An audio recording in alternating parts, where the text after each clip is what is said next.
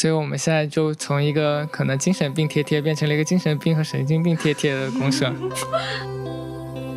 或者说，在这种病症之中，发现了自己的酷儿性，或者是发现自己的就是被压迫的反抗性。我就想到当时我说那个，就是因为我们共有了父权制的创伤，才使得我们的生命得到更紧密的连接。可能在和某些人的呃，就是断交，就是比起单纯的我跟他断交，可能离婚更适合这个家庭的一个概念，所以确实是一个多元成家的概念。呃，刚刚说我们这样的人注定是不能成功的，但呃，这个这句话与其说是呃我们对于成功来说是不足够的，不如说是成功对于我们来说是不足够的。就是，嗯，如果我们只有那样的生活，在那样的生活之外却没有别的，那我们就无法活下去。我觉得这就是呃公社的意义吧。我觉得我们嗯，接下来可以聊一下，就是包括酷儿嘛，大家其实呃，女性主义或者是酷儿这个这个理论里面有很大一部分的生活实践，其实就是关于多元成家嘛。其实酷儿公社某种程度上也是多元成家的。一种实践表达，对吧？那我想问一下，大家就是对于多元成家是怎么样看待的？包括大家在接触这个理论的时候，想到的是一种什么？对，就是对多元成家的想象是什么样的？因为我记得我在听北曹那期的时候，其实孟思杰是有讲到说他有有一个退休的理想，也不是退休理想啊，不是对他没参啊，那就是。你讲的双双讲的吗？但你好像当时 Q 了一下他吧，我我有点印象。对，在杭州的一个退休计划。对，对吧？还是我，我之前不是说嗯是 是，对。然后我想问一下大家，就是是怎么看待多元成家？因为你们现在其实也可以理解成某一种多元成家。比如说你们公社里如果有个人忽然之间有了小孩，你们肯定也是集体进行一起抚养这个孩子嘛，对吧？突然间有了小孩，就是，哎呀，我不知道呀，万一就是收收养收养就是小孩对吧对吧？万一有一些无家可归的，就是那种小朋友，哎呀，你你好，就是这个意思嘛，嗯。或者有一个小狗，比如说，比如说像我的妹妹，就相当于有点类似于公社的小孩儿。其实我妹妹，就是我说一下，我妹妹当时来公社大概是没有没有，是我亲生的妹妹。然后她就属于是一个在学校经常被霸凌，然后也有一些多元性别认同，导致经常会在学校被被恐同，然后被霸凌的一个对象。然后他转学了几次，然后在休学期间，他就。来公社住了一段时间，他觉得在这里住的很好。然后我其实觉得，就当时我基本上就是拜托大家给我养孩子，因为他当时是十三岁嘛，确实是有很多自己的价值观，并没有。可以说，他当然是有自己的价值观，他有一道自己的对于女权、对于社会、对于家庭的一个认知。然后他来到公社，他他可能就会觉得有更多的时间是和大家待在一起去讨论他想讨论的话题的。所以可能就类似于像多元成家吧。包括其实我们有另外一个公社的创建的朋友，他其实他的父母对于他的在公社的经历的看法就是说，我我的孩子以后养老至少有保证了。他知道就是这是类似于他的一个家庭。所以他再不会再去担心自己孩子的一个婚姻或者是家庭问题，嗯，他会认为就是公社大家会可以彼此照顾。所以其实从多元成家的时候，我们已经获得了一些父母的认同吧，不知道能不能这样说。所以其实包括我自己的父母也知道我和就是这样一群朋友一起住在一起，然后可能会一直是保持朋友关系。爸妈也知道。呃，我们一些大家都会，就是父母都会知道，就是我们类似于像有一个小家庭，然后一起住在一起，然后就是彼此扶持的一个状态。包括我父母经常会说：“哎呦，就这样说吧，我我经常会有一些经济的困境，然后就是会问。” 公社的大家借钱，我我都有还，不好意思，就是感觉说起来很羞耻。然后我父我父母就会觉得，就是谁会愿意这么傻借你几万块钱，怎样怎样？我说，因为他们跟我的关系其实并不和其他的朋友那么就是好像那么简单，所以他们是愿意相信我这笔钱或者怎么样，所以我们从经济或者是社会层面的角度都是有一个绑定的关系，确实是可以说是一个小家庭，但这个小家庭中还是会有些风风雨雨，包括就是月亮之前提到就是想要离婚，我觉得其实也是很适用这个概念的，就是 就是可能在和某些人的呃就是断交，就是比起单纯的。我跟他断交，可能离婚更适合这个家庭的一个概念，所以确实是一个多元成家的概念。离婚离婚，救命！想跟谁离婚？笑死！这是可以说的吗？对，就是如果嗯发现自己跟一个人的关系嗯可能要结束或者破裂的话，其实你们会涉及到非常多的问题，就比如说跟那你们跟其他的关系之间。那，如果你们破裂了，你们跟他们之间怎么相处呢？然后，呃，怎么样对其他人的影响更小？包括你们一起养的猫，你们的房子，你还有就是，如果对，如果用那个。呃，我们比较熟悉的，或者说比就传统家庭结构去理解的话，就是你们的宠物有点像你们的小孩儿，然后你们的社群也有点像你们合开的公司，然后你们住的地方就是你们一起的房子。嗯，它确确实，如果说你们关系出现变动的话，这些方面都需要。有一个后续处理。那我想问一下，如果真的离婚的话，因为现在的所有东西都是大家共有的嘛，衣服也是，然后什么被单啊、床什么也是。那你离婚的话，是一个人就 是裸着出去吗？净身出净身出户，那怎么办呢？嗯呃，这里其实有些私人的柜子，就是你是可以放自己的东西的。再加上如果你记得这个东西就明确是你带过来的，其实应该你带走是没有任何问题的。然后，嗯，只不过说你可能跟你共享的人就没有这么多了，你以后自己要添一些，或者你找其他人跟你共享这种感觉吧。嗯，就是大家共有的是使用权，但是物品的所有权还是在出资人那里，是吧？但是这样也蛮和平的，对。那我们这一期其实已经聊的，就是虽然某大很多点都有摄入，然后也稍微浅浅的聊了一下，然后我觉得我们今天就差不多到这里了吧。然后我们那个，但是听下来就会觉得说，其实还蛮好，就是有好像就从我们两个比较介入的视角，也帮大家梳理了一下这一年里 大家公社的变化，包括双双也很希望就是有人可以呃来继续加入这个公社，我们也希望就是可以有更多的。的人可以知道吧？公社的变化，就是公社具体有哪些变化，我还没有特别的听得清楚。就是从最开始到现在，它有怎样一个成长的路径？这个说到这个，我一进来的时候，我一进这个家的第一个感觉就是一推开门，我就发现这个家像一个巨大无比的仓库，就是所有的地方都堆满了东西。对，然后。然后我就想说，这个真的像一个家一样，就是感觉你每一个人都在这里留下来一些痕迹。然后之之所以会这么拥挤，就是因为大家的痕迹堆积在这里，然后就慢慢变得很多很多。然后包括墙壁上也能看到那种原社的各种活动的海报呀什么的。我看到之后，我就觉得有一些就是又熟悉又温馨的那种甜蜜的感觉。就是有几个问题吧，就是首先为什么会变成仓库？就从最近的开始说，嗯，我觉得就是疫情。包括我们可能后面就是很多学术文章都有类似的探索，就是说疫情对于家庭的冲击，包括家庭暴力的发生会变得更多。我开始以为它不会在公社发生，但是后来想想看，就是公社也是一个家庭，它和可能许许多多家庭关系是类似的，所以家庭暴力类似的就是家庭内部的排挤、冷漠，在疫情隔离期间可能出现的更加频繁，就是焦虑这种各种情绪的压抑。我我现在联想一下，它其实并不是单纯的我们个人无法去推动，我们个人不想去做努力，就是有宏观的洪流在冲，就是冲击着我们，让我们不断去做应急，包括有很多囤货，其实也是为了下一次疫情做准备，就是我们总害怕着下一次的到临，就是所以要不断的去囤很多很多的吃的，这其实是很多，它它比起是说囤货，我觉得更多是像个人的家庭的焦虑的一个。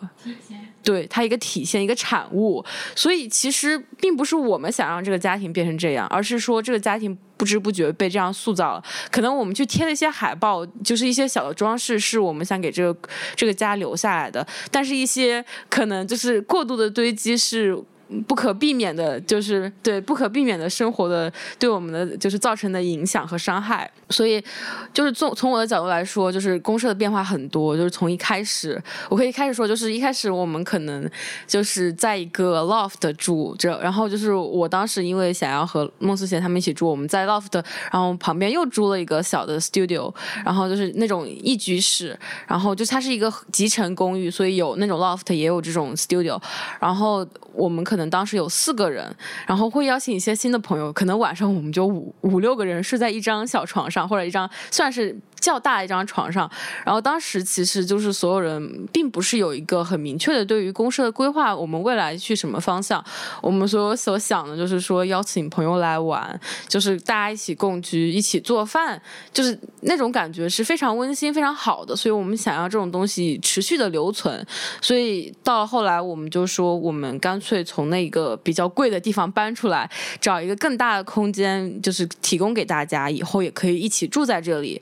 然然后慢慢的有一些新的成员加入，呃，这里就包括一些就可能我们在网上认识的朋友，他来了这里住，然后包括他他可能当时的一个生存状态就是他觉得在自己的城市里面没有任何就是他所想亲近的朋友，他到公社来之后发现自己的压力得到很大的缓解，然后他就想一直长期的住在这里，啊，有有类似的就是嗯情绪的朋友很多，所以公社嗯渐渐的开始扩容，当然大部分都是大家可能在。现实生活中已经有所认识的朋友，所以可能就是大部分来自于华师大呀，这种情况也有存在，因为他可能是在一个社群之中集中的过来了。当然，也有一些网上的朋友，就是可能我和孟思贤在早年去做一些社群运营的时候认识的朋友，也会不断的加入这个公社。然后，包括一些可能只是在酒吧认识的朋友，后来也加入了这里。在这个过程之中，就会或多或少会出现一些问题，比如说可能有人喝醉了，然后做出一些不太合理的举动啊，然后。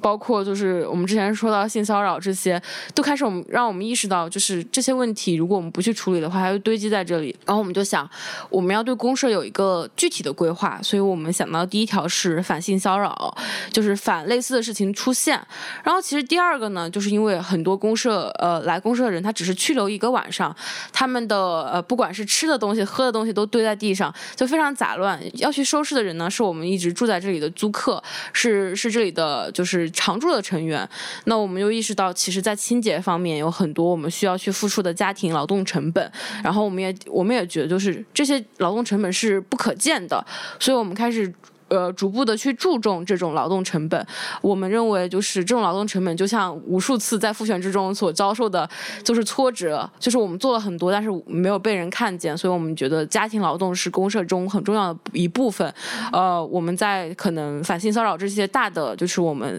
概念上的去细化之后，我们是对于家庭劳动做出了一个具体的规划，比如说每周我们会有一个大扫除的活动，就是从具体的说，就是让大家去参与到这个劳动之中，意识。到每一个部分，其实都会有他人造成的杂乱，是我们需要共同去收拾的。然后，可能大家在平常日常生活中，可以去更加注重去。共同去维护这个小小的家吧，所以我们当时说，就是所有人都是这个家的主人，所以我们希望所有人都可以参与到这个过程之中。所以我们有类似于大扫除，我们也去做了一些啊，叫库尔 库尔公社幼儿园守则。因为当时就就发现，就是可能我们认为一些非常常识性的东西，可能对于别人来说，他也不一定能意识到这个是个活，这是需要去干的。所以我们就觉得，就是这是就像教一个新来的小朋友重新认识一个，重新认识。一个社群，重新认识一个家开始，我们就一步一步教嘛，所以叫他幼儿园守则，就是从吃穿住行吧，就是所有的收收拾的小的层面到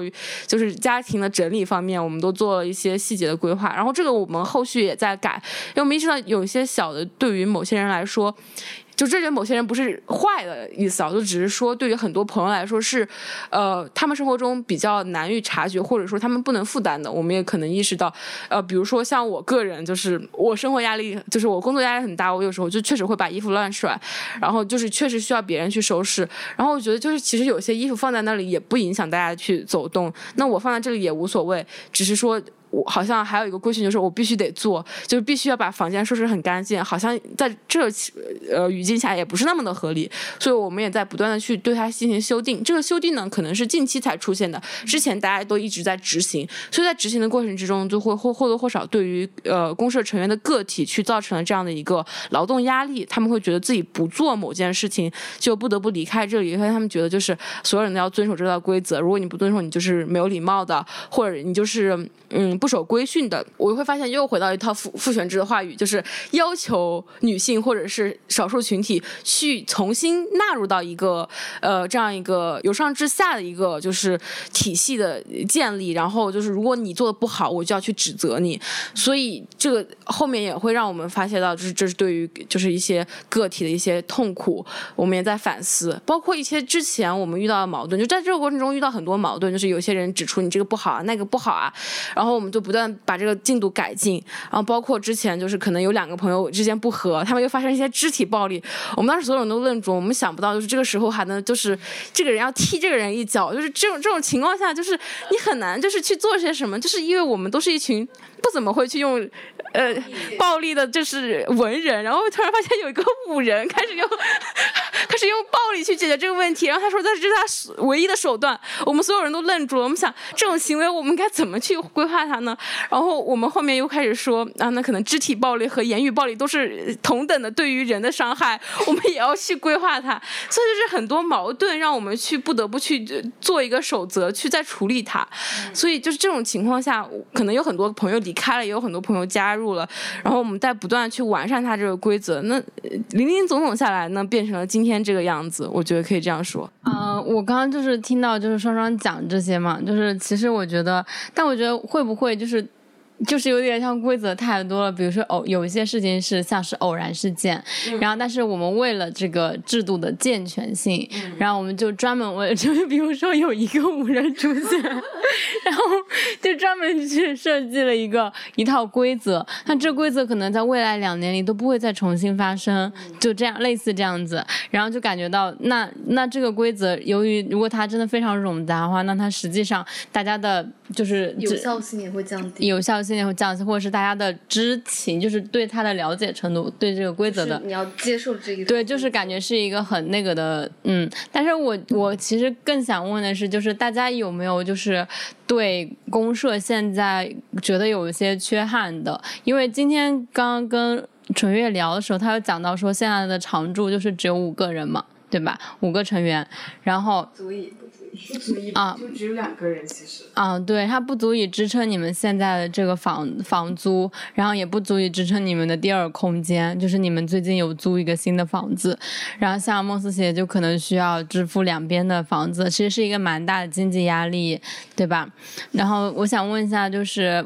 或者是包括对于公社常驻成员来来走走，就每个社群都遇到这样的问题，就是来来和走嘛，离去归来这样子的一个流动。大家的看法是什么样的？其实有时候我也觉得我说的太多，就导致大家的话语权在不断的被压挤。就是适当把你剪掉的。哈哈哈哈哈！均不你接着说。没有，就是实际上我觉得这这个，所以这也是我们去建立赛博空间的一个意义，就是说。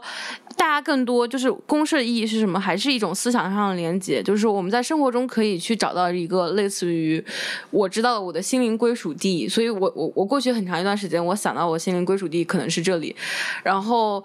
所以就是我我觉得很温暖。对，然后所以其实。即使是我，我这一个人，就相当于是在不断的，在过去两年就不断的来去公社，我并不能算是物理意义上的常住，因为我在这里住的时间是太少。但是你会发现，其实大家很多时候也会，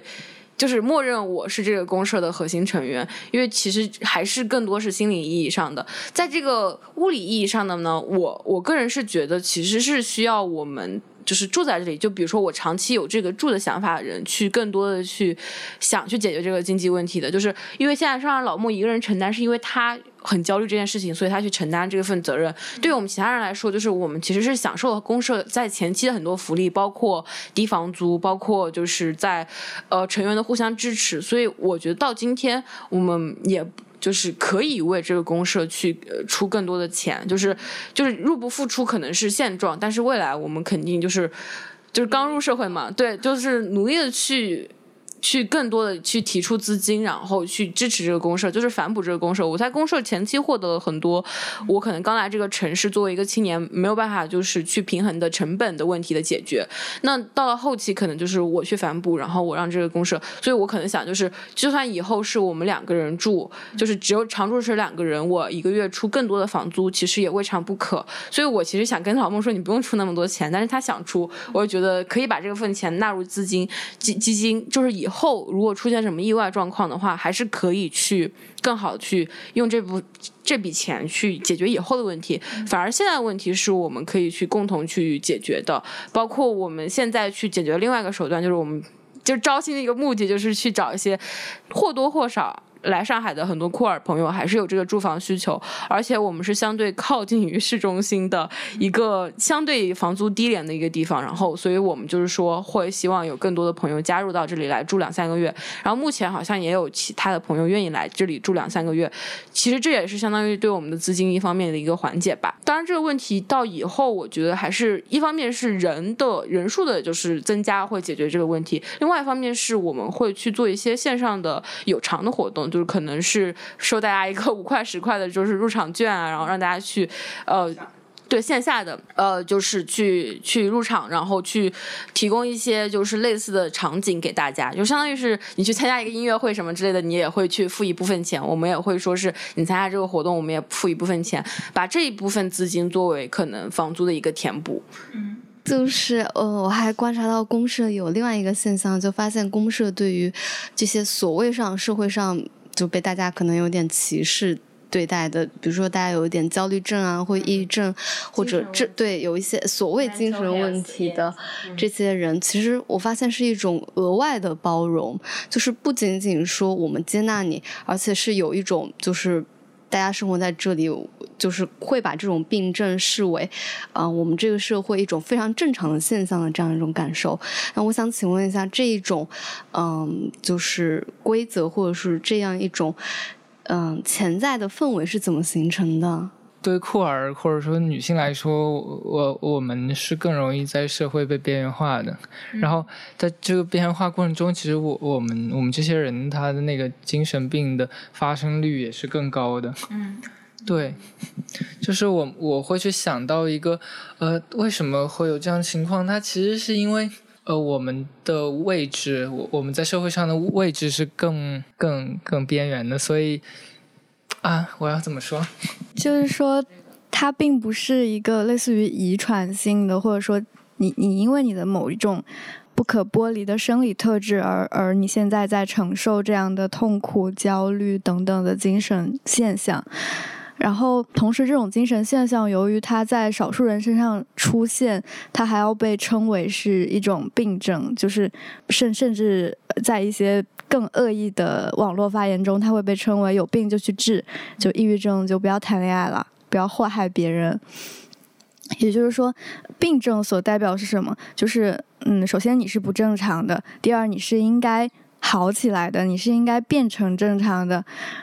然后就我们反对的就是精神病学吧，但是我们并不反对，如果个人感到痛苦，你从医学中去寻求一些帮助。大致是这样的一个立场，嗯，就是反对污名化，但是支持就是你想做的治疗。要说到这个，我觉得更多是首先一开始在创立这个公社的时候，呃，我自己就是一个抑郁症，然后包括我妹妹是双向，然后我也有很严重的焦虑问题，所以。我们当时就会有很多的探讨话题是和这方面相关的，然后刚刚也月亮也提到了，就是说在这个比例上来说，嗯，少数社群中，我觉得我认识的百分之八十的朋友或多或少都会有抑郁或者一些呃在呃就是精神多元而非精神典型的一些情况出现，所以神经多元，神经多元，sorry，就是我经常说说词说反，就是不好意思，因为我我这个人语序语。序上面有一些问题，嗯，就是神经多元和神经典型来说，嗯，在这个状况下，我们其实会更多的想要说，因为就是我们自己的治疗经历来说，就是会遇到很多情况下的病耻感，就是说，因为我有这个病，或者是因为我有这个症状，所以我会呃面临社会带来的羞耻感，是我必须要把它隐藏起来的，我必须要去尽快的治疗，让把。让自己回归到正常人这个身份的，我会意识到，虽然说，呃，抑郁症给我给我生活带来很多改变，并非是正面的，但是更多时候，它也是会给我一种启发，就是就是它和不必做正常人是一样的，就是我是一个抑郁症患者，和我是一个酷儿并不冲突，很多时候是相辅相相辅相成的，就是是在抑郁症中，或者说在这种病症之中，发现了自己的酷儿性，或者是发现自己的。就是被压迫的反抗性，所以这个身份可能在我们这个社群中说到很多，呃，去了了解到也很多，可以说就是它和我们的性别身份一样重要，它也是一重身份，呃，它。不单纯的是一个呃我在个人的困境，而是所有人都会面临的困境。我们也希望这种困境是可以被大家看见，然后然后被大家理解，然后也不需要就是说治不治是你可能是给到你自己的一个解决方案。我我个人肯定还是希望更多的人可以去获得他们可以感到舒适的步步骤去做一些他们想做的事情，因为很多时候这些病症给我们带来的压力是我们没有办法去进行一些正常的。呃，我们想做的是活动，比如我想写作，我很多时候会因为焦虑无法去继续写，或者是因为呃注意分散无法继续。那这个时候我就会没有办法去完成一个我想做的项目，会很长时间去搁置。如果说我可以从某些方面获得一些更多的帮助的话，我就可以去解决。我记得经常会有类似的一句话，就是说我们其实所有人都有病，只不过我的病比你更明显，或者比你更不明显，就是。你在人生的每一个阶段，或者是某一个阶段，都会遇到类似的问题。就是抑郁症这个频率其实很高。我去医院的时候，会遇到呃五花八门的人，就是可能都会有类似问题。然后他们就会说自己作为社畜，感觉得这个病很不应该。然后我就想，有什么不应该？那你作为社畜，你就会你就会因此感到焦虑或者抑郁啊？他们就是那种大厂的社畜，嗯，工作日请假去去治疗这个病，他们会觉得就是老板会因此多话什么之类的，所以这种情况非常常见，但是只是我们在这里讨论太少，所以我不建议我们可以在这里讨论更多。然后包括可能我后续就是真的真的每个人都会有，我后续比如在我这个家庭里，就在我这个家庭里，比如说在我原生家庭里，我妈后来被发现有抑郁症，就是她可能不是一个遗传性，但是你在这个生活的打击之中，你会发现抑郁症好像。就是已经是你没有办法去逃逃避的东西。他他之前就觉得自己这一辈子都不会得上抑郁症，他觉得自己两个孩子得抑郁症就是这件事，这世界上最倒霉的事情。然后发现其实自己也是，然后他发现 他他结果发现就是自己过去的就是头痛或者是无法无无法在床上无法动弹，都是他我们所谓的躯体化。他就觉得就是他以为这是一个可以在医疗上被去治愈的东西，直到他对他他直到他发现自己是抑郁症之后，他发现哦。原来我困扰我这么多年问题，就是我最可耻的，我最不愿意去面临的我女儿身上的病症，所以他就是因为这个话题去跟我了解了很多。他就说，我开始吃药之后，我才发现你们的痛苦，就是这种互相的理解，可能来源于我们以后会有类似的身体经验。我就想到当时我说那个，就是因为我们共有了父权制的创伤，才使得我们的生命得到更紧密的连接。我们有阵子在开玩笑说，我们这里有一部分人是精神病，有一部分人是神经病。然后这两个的区别，可能就在于精神病它是体现为，比如说抑郁症、焦虑症这种。然后呃，但之前一段时间内，可能对于神经发育非典型这件事，我们是没有什么认知的。什么是神经发育非典型呢？比如说 AS 就是孤独症谱系，然后还有 ADHD 是注意力与多动障碍，然后还有其他的包括比如说妥瑞或者抽动，还有什么？还有比如说嗯，读写障碍和 OC OC OCD 是强迫症，还有运动障碍。就是肢体不协调的一些体现。我们是觉得说精神病它是因为一个可能是一个由于某种不合理的社会结构而导致了个人的一些痛苦。然后，但是我们很呃之前都是对于神经发育的非典型缺乏认知，就是嗯我们不能想象为什么有一些就在公社可能大部分人之前是不能想象为什么有一些人在社交的时候是会遇到困难，比如说。对于一些社交场合的氛围是没有能够读懂，或者是没有能够很好的顾及到周围人在说什么，然后去照顾到，嗯，就是可能在之前，当我们对神经发育没有一个意识的时候，我们就会觉得啊，那是不是因为这些人在社社会中受到了较少的，对，就是受到了更多优待，然后受到较少的规训，就是嗯、没有那么多的被被迫置于一个要要去做这些事情的境地，所以说这些人是不是有某些特权，然后就会可能产生一些不理解和怨恨吧。嗯，当然后面我我就很长一段时间我也在自我怀疑，我为什么会经常会听不到别人说话啊，或者是怎么样。然后最近就是最近几个月，我当我们了解到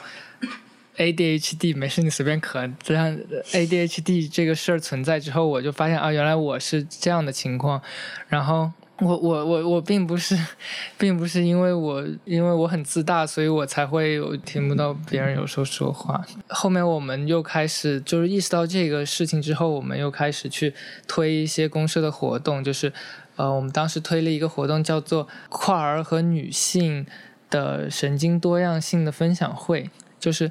对，就是一请请大家一些非顺直男过来跟跟大家分享自己的神经多样性的体验。嗯，对，然后后面，然后我们最近才才意识到，哦，原原来是神神经病就是呃是神经病，就是神经多样性是是是，其实是非常的缺乏认知的，它甚至可能比精神精神症状还要缺被被被更少的了解到，所以。所以我们现在就从一个可能精神病贴贴变成了一个精神病和神经病贴贴的公社。其实，其实我想说一个具体的场景，因为，呃，公社这个社群很多时候是需要大家共同的去推动一些事情，或者是去讨论的。所以在社群交流上面，我们很多时候，你想想看，一个大的群体，就是其实大家都希望你可以说好话，或者是怎样怎样。这个时候就会对于某些说不出话来的朋友来说是有一定压力的。然后这种过去的压力是。可能很多时候是被归归因为特权，而非是说，呃，就他不需要说话，是因为他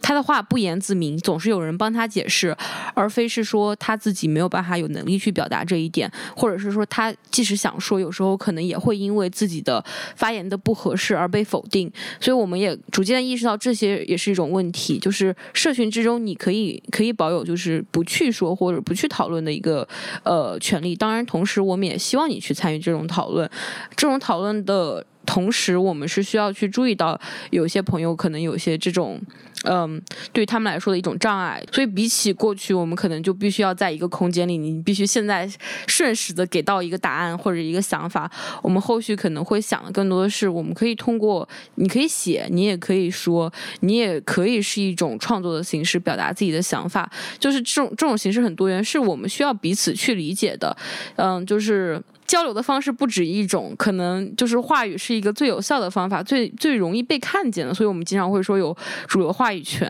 嗯，那对于那些没有话语权的人怎么办呢？所以我们希望是有新的途径去做这些事情的。我想说是，就是我刚听双双讲这一段是，包括大家讲这个啊神经多样性这一段，我就会觉得其实公社的所谓的多元与包容是远远超出我们想象的。它其实就会就会给我一种，就是呃公社人是个是个捡破烂的，然后他原来收了收容了更多甚至不全是正常社会里面就是被丢在角落里的破烂，但是我们就用更多更包容的方式，包括就是收容了更多的角落，更多不可见的那些心碎的东西，把它收容起来，然后予以了更多的目光，然后更多的那种包容吧。然后我就想到了一个啊、其实也是我在就是来之前其实就有想到，就是在我听那个北曹的那一期的时候，当时那个主持人其实他问了一个问题，他就是问你们说，你们只是因为现在啊、大家才很年轻，然后所以才在这个公社里做这些，因为可能没有个人的事业，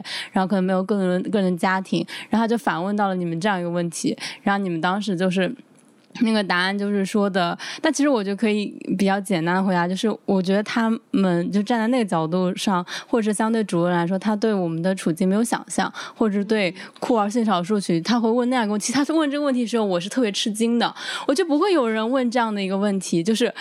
我就是我，我前两天还跟我就是朋友说，我说我们像我们这样的人，在这个社会是永远不会成功的，不会赢的。就是像毛老师说的，就我们不会有那种世。然后当时双双也是说嘛，就是我们对于成功或世俗的期望，其实不会有不会有那样子期望，因为我们不会成功的。所以我想问一下，是你们就是可能也是最后一个问题，就是大家是怎么看待就是库尔公社的未来，或是你们现在可能虽然你们可能不会说我去计划。那么远的事情，但是你们可能对他的一个期望或者是一个愿景，或者是你们希望在未来可以就是在小小的努力里面做到的事情吧，差不多这样。然后月亮，其实我从刚开始加入到现在，就是一直有对这边有很多的观察和思考，包括我自己的体验，可能我会觉得它不是一直是很舒适的或者非常平和的，它也总是存在着冲突和张力，但是。呃，但是可贵的是，它一点也不无聊，就是有的时候很好，有的时候我们有很多问题需要去分析。但是我我自己现在对于公社的呃比较希望改变的一个点，可能是我会感觉它整体的感觉还呃还会稍微比较紧绷和嗯。围绕着某个点去展开，然后我我最近也有去广州类似的酷儿共居社群去做客，然后住了两三个月，然后我真的很很希望有的那种氛围是，嗯，每个人都更多的围绕自己为中心去开展自己的生活，然后我们可以以类似于共同写作或者各种方式一起喝酒的方式，更多的去。聊我们真实的感受，可能在那种相对松散的气氛中，有很多的情感，它会产生一种自然的连接。嗯，有更多的朋友都可以邀请社群内的朋友去他们家里，我们偶尔一起做个饭、看个电影、吃个饭，嗯，就是不一定就是要在同一个地点发生所有的社交行为，然后。嗯，这可能是我的期待。其实刚刚也没有说到我们为什么要租一个第二空间。嗯，对，其实就是可能会觉得，呃，有有的时候，有的时候大家距离太近了之后，就会，呃，就会反而会阻碍一些我们更真实的沟通。好像我们就是每天要小心翼翼的去维持一个表面上的和和睦，就是一个小心翼翼的平衡，然后。就是有有可能导致一点点冲突的一些想法，其实我们有的时候就会不敢去说，对，所以就想的是，我们可能也可以有更多的时候是以一种公共客厅的形式，大家来见面，就是有一些活动，然后见面，然后这也是为什么。呃，就是之前在现在公社的这个房子里，我们是没有一个公共客厅的，就是没有一个客厅，没有一个就是不进入私人领域就可以大家可以见面和社交的场所的。所以我我其实也很长时间了以来一直想去拥有一个客厅，一个公共的客厅。然后，所以这次我们找找第二空间的时候，我们就去找到了一个有有有一个还挺不错的客厅的，可以可以办活动的客厅的一个房子，然后。就这个客厅周边还有一些可以当做卧室的私人空间，就我我这可能是我们未未未来近一段时间会去探索探索的形式。我其实有很多吧，嗯，就是首先。我认为，就是对于大家未来的发展，肯定每个人都会有不同的。就是它不局限于是说我们，就是之前说嘛，我们并不一定要赢，但是可能确实是关注于每个个体的发展。包括其实有很多来公社的朋友，就是提到就是说他好像没有工作或者怎么样，生活上有一些困难。就是比起就是说我们给他直接打钱，我们会可能给他推荐一些我认为合适，就是相当于是我把我的一部分社会资源呃给到他，对，分享给到他，就是希望可以通过这样的帮助。让他可以有自己的一个生活来源，然后以后更好的自己生活。不管是他想要继续留在公社，还是离开公社。除此之外，我会想的是，就是公社以后可能就是说会发展，就是希望有公社这个我们这个公社除外，我们会有很多其他的就是工作坊，会邀请很多其他的朋友，就是去发展新的就是库尔公社，或者他也不一定是库尔这一个范围内的社群，就是说可以我们提出。出更新的更多，就是分享我们自己的经验，去做一些新的女性社群，呃，库尔社群，或者是说，就是说非神，呃，就是神经多元社群，这些都是可以的，就是去呃让他们找到自己的归属感，就是这种归属感不是可能传统家庭之中的，所以可能希望在未来看到是不同的公社在不同的地区展开。然后对于我们这这一个社群呢，我觉得就是月亮和老孟的想法，也是我可能会想的，就是嗯。以后可能不一不一定是一直住在这个空间，我我我在未来的一个期许就是可能就是只是说在养老的时候大家可能住在一起，因为互相扶持会。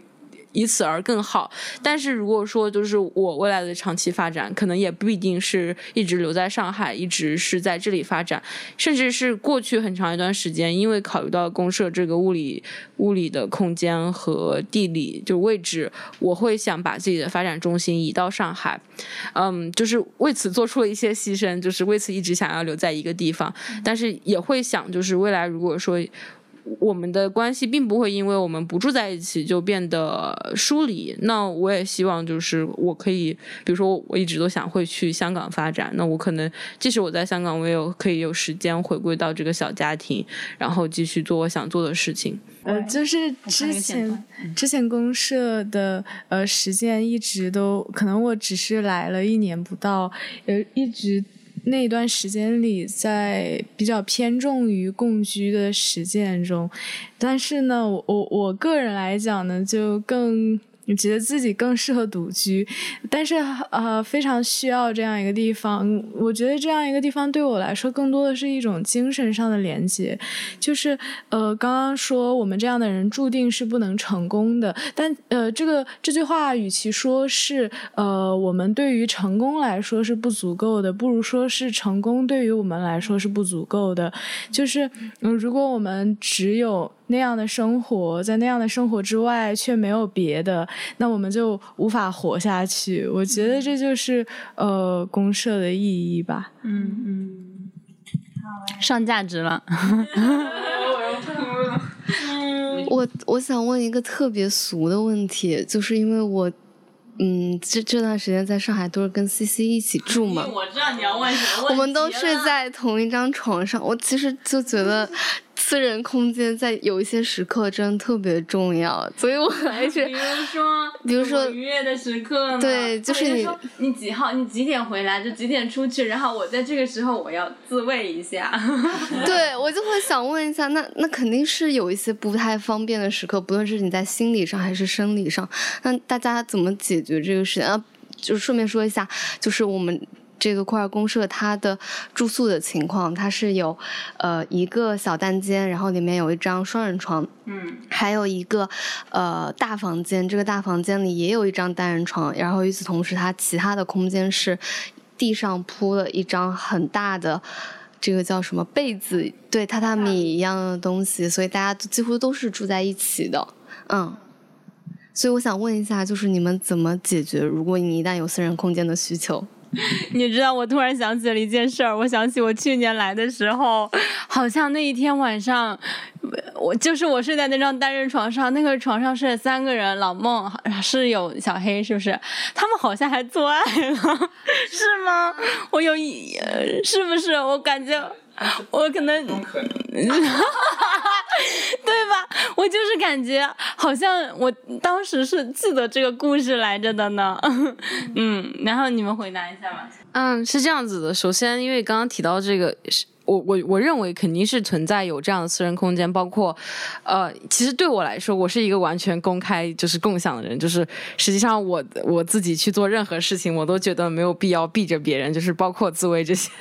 然后只是我我我所需要的自慰什么什么之类的比较少，就是导致我之前有个伴侣来，然后他觉得没有什么私人空间，我们俩做的时候被别人看见，然后他就觉得非常崩溃，他离开了我，然后这这种事情当然也存在，就是，哎，对你记得。然后就是我觉得月亮后面后面的一个提议很好，就是说我们需要营造一个呃，就是自闭或者是私人空间，所以就可以在这里挂牌，我们就会挂牌，就是说，嗯，可能这里就是一个自闭，比如这个小房间就是一个独立空间，是大家可以去自闭的地方。如果你需要自闭几个小时或者怎么什么时间，你就可以写个牌挂在那里，然后或者是你需要就是自己独处空间，就是我我最近提出来的，像猫猫一样给自己贴个牌，就是说不要靠近我什么之类的，或者类似的就是说，因为我之前去过猫咖，然后也是一个美国的猫咖嘛，它它它给猫猫会分类，就是如果你是绿牌的猫猫，就是说明我我最近想被撸，然后你可以来撸我，可以跟我对话，然后如果你是蓝牌的猫猫，就是说我我脾气不是很好，我不希望你能接近我，就是我最近 不要抱我。美国的月亮也这么远。对对，就是说你你不要来抱我，然后就是有一些猫，就是所所以就是会分这些猫，就是有些猫猫就是处在中间，就是你可以抱我，你也可以，呃，你也可以就是我我是偶尔可以抱，偶尔不可以抱，所以如果你你我你抱了我，然后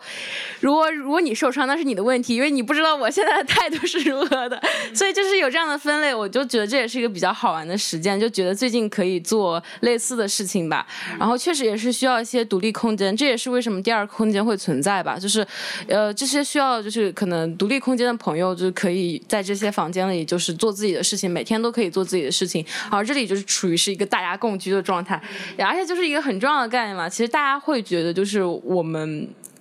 可能只是我单纯就是我个人在公社感受到，就是不管是自慰还是做爱，其实他并没有就是说因为别人的凝，就是我们其他人都不会对对你来说有凝视的态度，就是你在旁边做，就是除非我想加入，其除此之外就是 I don't care，就是你要不要做这件事情，就是我也不喜欢听起来，嗯嗯，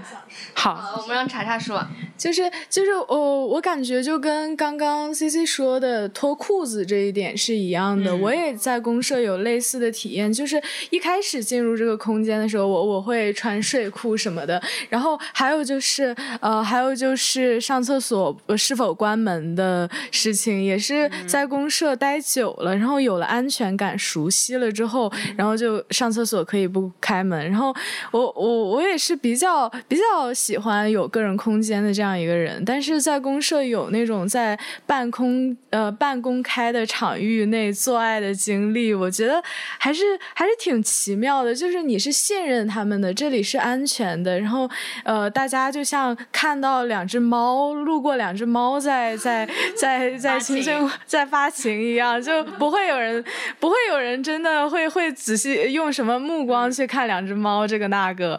就是猫猫舔毛。然后，嗯，我觉得这这个经历本身是是有意义和价值的，就像就像在客厅脱。下裤子一样，然后还有就是在厕所可以不用开门就可以关门，不用关门就可以去呃上厕所，然后然后那个从洗澡间里出来可以不穿衣服就直接去拿自己需要穿的衣服。嗯，我觉得是某种程度上拓展了某种边界吧，就是在扩宽。不用被凝视的情况下，你是会对别人的在在场不会那么在意。嗯。对，说的我都想尝试一下了。我还没有在半公开公开的场合做过爱呢，这说的让人还挺心动的。是，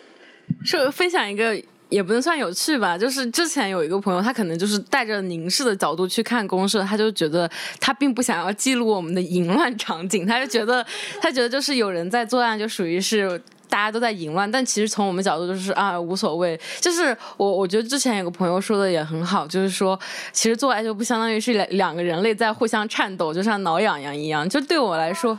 对像猫猫舔毛一样，它其实并没有很很严很严重的需要被去观赏的一个呃。价值，所以我们并不会说是这个东西不能被看，或者是必须被必须得被看到。就像我们社会对待裸体一样，可能像柏林他们就会有裸体沙滩或者裸体的酒吧，他们可能就是对于肉体的这个目光是跟我们又更不一样，对吧？嗯，对。就像我们之前之前就是有朋友来家里玩，然后我们可能就是在玩一些小玩具，然后就坐起来了，然后其实就是感觉跟。打游戏也没有什么区别。其实大家没有那种好像很深的那种，就是情欲凝视在其中，就是你没有在凝视对方，就是觉得对方就是，呃，可能有情欲的很大一部分构成是需要凝视去展开的，但是就是去除凝视的情情欲，有时候也是一个比较 有意思的点。我又在担心我们到底能不能过小宇宙的审。我们这个播客就是从头到尾就是在就是被小宇宙退稿啊，在那个播小宇宙过审边缘疯狂蹦迪。嗯，我觉得今天来到这里，其实对我还来说还是一个挺大的收获的，因为我之前也跟 CC 或者其他朋友我们讨论过，说以后要不要建一个相关的女性社群，然后大家都住在一起，可以相互帮助。我觉得我听来到这里，然后听到了你们的故事，就是它会给我的想象增添出很多很多的细节，它不会让我觉得说那个东西是很空很难够到的。嗯，而且我听了这些故事之后，我就觉得说，如果我们以后要真的建了这样子一个社群，然后大家朋友一起住的话，有什么问题完全可以在微信上咨询你们。对，然后我觉得这期节目其实到这里也差不多了，真的就是有聊够多，但是我觉得也还挺有幸，因为我们很随机的展开了很多的话题，就是也也补充了我之前对于公社的一些印象。虽然我一开始我刚开始来的时候，十月份我离开这里时候，我是觉得这里很好的，因为我当时体验感受非常好，是在于那天晚上我们玩游戏，然后包括我们睡觉，因为他睡觉就是按照你想睡，然后就分床睡嘛，就从某个空间开始睡睡满这样子。然后我当时就是睡在一张床上，然后当时大家就是我还记得当时小紫就很爱跟我贴贴，然后就好多人就是大家对我的我还记得毛月末也是，他就很爱跟我聊天，然后就是你能够感觉到大家是一种非常非常温柔，而且这些人很爱互相夸赞对方，然后我会有那样子的一种感受，对我觉得还是。嗯，很好的，就是如果上海这边，嗯，有些酷儿朋友的话，其实可以尝试一下加入这个酷儿社群，尤其是怎么说呢，也不是广告吧，就是就像前几天我跟朋友说，就是女性